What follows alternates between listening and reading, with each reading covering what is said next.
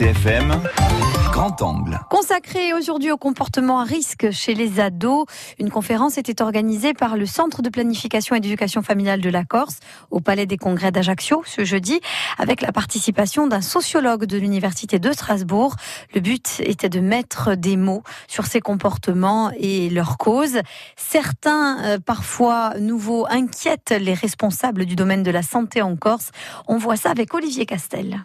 Que ce soit dans les boîtes de nuit, dans les avant-boîtes, WC, ben, la drogue, euh, ça lâche des parterres, des tachets de cocaïne. Ou... Pour se débarrasser ici, il y a une descente de police. Et dans les toilettes, de la drogue. On sort des boîtes, on voit des jeunes en train d'avoir des relations sexuelles. Et des filles qui s'envoient euh, nues à des garçons, qui les garçons font des captures d'écran et les montrent à leurs amis, qui les montrent à leurs amis et ça tourne dans toute la ville. Voici quelques exemples de comportements à risque observés chez les jeunes du côté d'Ajaccio. Cette lycéenne parle de quelque chose de fréquent. De voir ce genre de comportement, c'est devenu une habitude. Pas normal, mais voilà, c'est plus choquant. À côté d'elle, ses collègues de classe en sciences et technologies de la santé et du social ne la contrediront pas. Tous sont venus assister à une conférence donnée par David Le Breton, sociologue et anthropologue de l'Université de Strasbourg. Ce dernier met en avant un chiffre de l'Institut national de santé et de la recherche médicale. Un jeune sur cinq environ en France ressent un mal-être et consomme alcool ou drogue en quantité importante, entre autres comportements à risque. Un comportement en hausse, c'est l'alcoolisation débridée chez les jeunes femmes, parfois dès le collège. Ça, c'est tout à fait nouveau parce que l'alcoolisation,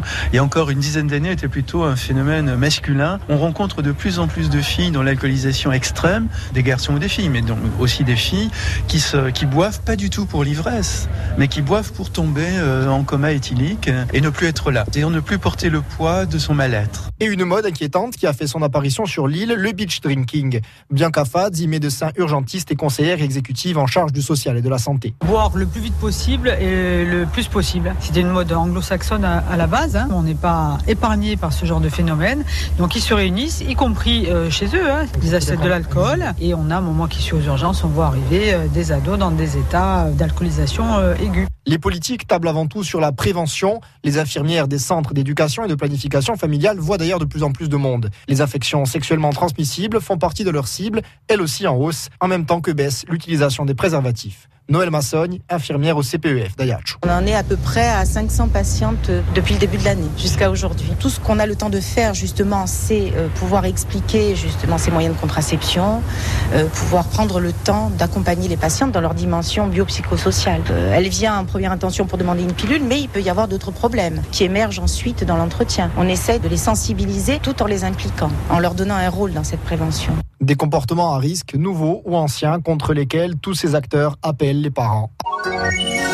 France Bleu, France Bleu RCFM.